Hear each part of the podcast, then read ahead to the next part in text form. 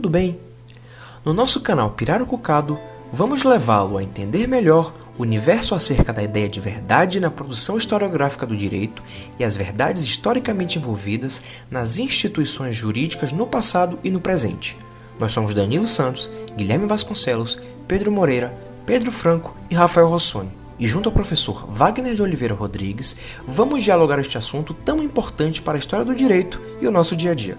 Para tanto, vamos analisar esta realidade a partir da leitura do texto do jurista historiador Pietro Costa em seu trabalho intitulado Dizer a Verdade: Uma Missão Impossível para a Historiografia? publicado recentemente na revista História e Direito do Instituto Brasileiro de História do Direito. Vamos ver? Então, o que é a verdade? Bom, Segundo Platão, é a exata correspondência de um enunciado com a realidade da coisa por ele proferida. Além disso, é algo a ser sempre procurada. A busca por ela sugere que a pessoa possa afastar-se do lugar de ignorância no qual se encontrava. Daí então foi que Platão desenvolveu seu famoso mito da caverna, que com toda certeza vocês já ouviram falar. Nesse sentido, a leitura proposta pelo texto de Pietro Costa, na revista História do Direito, busca nos seus capítulos caracterizar o que seria verdade no estudo da chamada historiografia, sua relação com o historicismo e, por fim, sua importância para o estudo da sociedade como um todo. A conversa do podcast de hoje conta com a presença dos discentes Rafael Rossoni e Pedro Franco, e é com eles que começaremos nosso diálogo com vocês. Espero que gostem.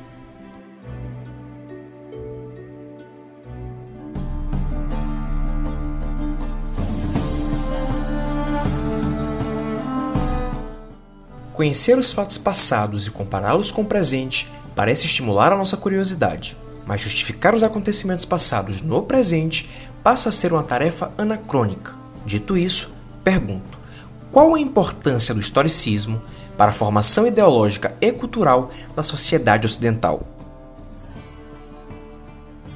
Em princípio, para melhorar o nosso entendimento, podemos trazer o conceito de historicismo. Pois bem, historicismo é uma matriz teórica que coloca a história como meio para explicar os fenômenos humanos que surgiu no século XIX e teve como precursores o italiano Giovan Battista Vico e o alemão Johann Eder. É verdade que nos acostumamos a olhar o mundo sob a perspectiva dos acontecimentos que ocorrem no espaço e no tempo, como descreve o historiador indiano Dipesh, em sua teoria presente nos estudos sobre o pós-colonialismo e estudos subalternos, onde historiadores asiáticos interessados na história dos povos pós-coloniais empreendem em investigação para compreender os fatos. Daí que surge sua importância, pois uma das finalidades do historicismo é possibilitar que as gerações possam compartilhar os conhecimentos dos fatos históricos, podendo inclusive influenciar outras gerações. Muito importante destacar a possibilidade de olhar os erros do passado e não repetir na atualidade por meio da maturação do senso crítico, que pode ser complementada pelo conhecimento dos eventos históricos. É imperativo pontuar que a teoria historicista sofreu duras críticas, até mesmo do Papa João Paulo II, uma vez que o historicista estabelece a verdade por meio da adequação dos fatos a seu período, o que poderia justificar a escravidão e o holocausto nazista. O texto descreve a relação entre a verdade e o historiador para o desenvolvimento da chamada historiografia. Mas de que forma isso acontece na prática? Bom, sabendo que a tarefa do historiador está no repasse e no estudo de eventos que ocorrem em determinado período de tempo, é necessário ter um embasamento comprovado dessas informações, que seria essa verdade. Ela está nas chamadas testemunhas, sejam elas pessoas físicas vivas, sejam elas através de documentos. O historiador precisa acreditar e confiar em sua testemunha para então poder passar adiante o conhecimento. Então isso quer dizer que, se acaso a testemunha minta, deliberadamente ou não, o historiador pode vir a inserir na historiografia um acontecimento falso? De certa forma, isso já acontece nos dias de hoje. É fácil manipular pessoas para que repasse alguma informação incorreta. No entanto, do ponto de vista da historiografia, para que alguma coisa seja certificada, a pessoa precisa passar por dois processos até que a torne confiável. O primeiro deles, quando a testemunha for pessoa física, é a necessidade de uma proximidade entre essa testemunha com o acontecimento e com o historiador. é essencial que essa distância temporal não supere duas gerações. Dessa forma, o historiador pode ir atrás de outras pessoas informações sobre tal evento. Além disso, outro processo de autenticação da testemunha, agora quando for em forma de documentos, é a reunião de arquivos. Essa reunião visa encontrar diferentes documentos que explicam um fato de forma semelhante. Por exemplo, se desejamos saber quem venceu a Segunda Guerra Mundial, vamos atrás de diferentes livros de história de diferentes autores, e assim teremos em comum a resposta como sendo os aliados. Então, o uso de testemunhas a partir de documentos é mais importante que o uso a partir da pessoa física? Bom, de certa forma sim uma vez que pode haver sempre um denominador comum entre um arquivo e outro. No entanto, assim como a testemunha em forma física não pode ultrapassar duas gerações, a testemunha por documentação também apresenta um empecilho, que seria quem juntou tais documentos. Poderíamos imaginar um arquivo como aquilo que contém todos os documentos que existiram numa determinada sociedade, certo? Então, exatamente por ser uma, uma expressão de uma sociedade, passam a existir quando são demandados por interesse e por poderes das instituições dominantes naquela época. Logo, existe a grande possibilidade de um arquivo ter a visão parcial de um grupo dominante e não como de fato o evento ocorreu. Por exemplo, conhecemos o mundo através da visão eurocêntrica e não através dos grupos que sofreram nas mãos deles, como os indígenas e africanos. A grande responsabilidade que a historiografia moderna carrega é a necessidade do historiador de sempre desconfiar dos seus documentos. Não por achar que está errado, mas por talvez estar faltando algo. Quando um evento passa de ser uma informação boca a boca e se transforma em um documento escrito, há uma perda de informações que, como dito, carrega a visão de um grupo. Assim, essa desconfiança precisa estar presente na vida do historiador, para que então consiga passar seu estudo da forma mais justa e sucinta possível. De que forma a virada linguística afetou a relação entre o historiador e seu objeto?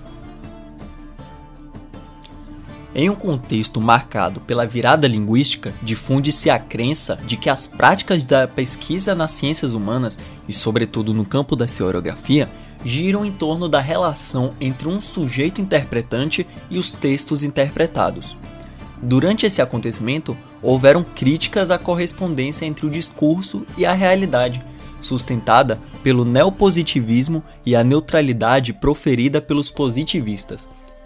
Devido ao pré-julgamento, a abertura do texto a uma gama de significados que requer a intervenção criativa e ativa do leitor e a subjetividade do historiador que põe sentido ao texto, torna-se incerto e duvidoso afirmar que o historiador diz a verdade sobre o passado. Apesar das críticas à relação entre a historiografia e a verdade, como o historiador Hayden White compreende o papel da historiografia para a compreensão dos fatos? Hayden White privilegia o papel narrativo da historiografia e da narração sobre o registro dos dados, Através da compreensão da diferença entre os anais e as crônicas, é possível concluir que o simples registro de dados é apenas uma massa informe de acontecimentos entrelaçados de modo inextricável. A partir da narração presente na crônica, conseguimos entender que o historiador é responsável por dar sentido aos fatos e construir uma história com coerência interna. Assim, o discurso historiográfico não é uma reprodução imanente da ordem das coisas, mas o historiador ajuda a construir o seu objeto quando pretende ou finge representá-lo como uma realidade autonomamente existente. Então, é possível dizer que White, no momento em que privilegiou o papel narrativo na construção historiográfica, negou a função da própria historiografia de dizer a verdade sobre aquilo que aconteceu no passado? White não quer apagar o mundo fazendo a realidade uma função do discurso, até porque existem fatos que são razoáveis supor existência, como por exemplo a queda da Bastilha. Então a realidade dos eventos não é negada por White, mas ela só é acessível através das representações. Já autores como Roland Barthes negam a existência da historiografia a descrever a realidade, cabendo a ela falar dos efeitos da realidade. Assim, para Barthes, a realidade é função interna do discurso. No entanto, o que podemos dizer é que as construções linguísticas conceituais complicam a relação entre o sujeito que conhece e o objeto conhecido. quais os procedimentos que os historiadores utilizam quando confrontados com teorias e pensamentos, e não com eventos e acontecimentos. Nessa situação, os historiadores em ambos os casos querem dizer a verdade, e nessa perspectiva, os textos são fundamentais para serem analisados para resplandecer a autenticidade dos eventos. Quando falamos em teorias, não há um fato a se apurar.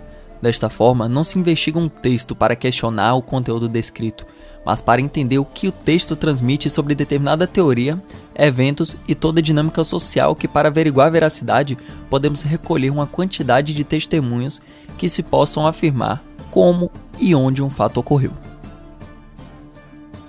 Como a revolução da historiografia, por volta dos anos 70, afetou o contar dos fatos, elevando sua gama de áreas estudadas e reflexões sobre as conjunturas humanas. É preciso entender que a historiografia destacava com maior ênfase os acontecimentos políticos, que foi alvo de uma das grandes revoluções da historiografia promovida por Badrel, Febvre e Bloch, onde se aprofundaram em estudos da sociedade, abrindo campo para a importância da historiografia, ou melhor, estudos sobre diversas manifestações humanas, como a cultura, religiosidade, uma pequena comunidade, o conhecimento científico, alta cultura e a cultura popular. A importância da compreensão sobre a identidade de gênero e a sexualidade ganha espaço para a maior exploração historiográfica, ampliando o conhecimento e interpretação dessas conjunturas que promovem indagações sociais. Quando se fala em compreender e interpretar um texto, como os historiadores dão conta desta tarefa? Dispomos de muitos métodos e critérios para resolver interpretar um texto e para isso escolhemos um método congruente com o texto para que possamos compreender e interpretar da melhor forma possível para que o leitor possa tirar suas conclusões. Por isso, é de grande importância analisar um texto, levando em consideração os aspectos culturais, valores e sentidos apresentados nele.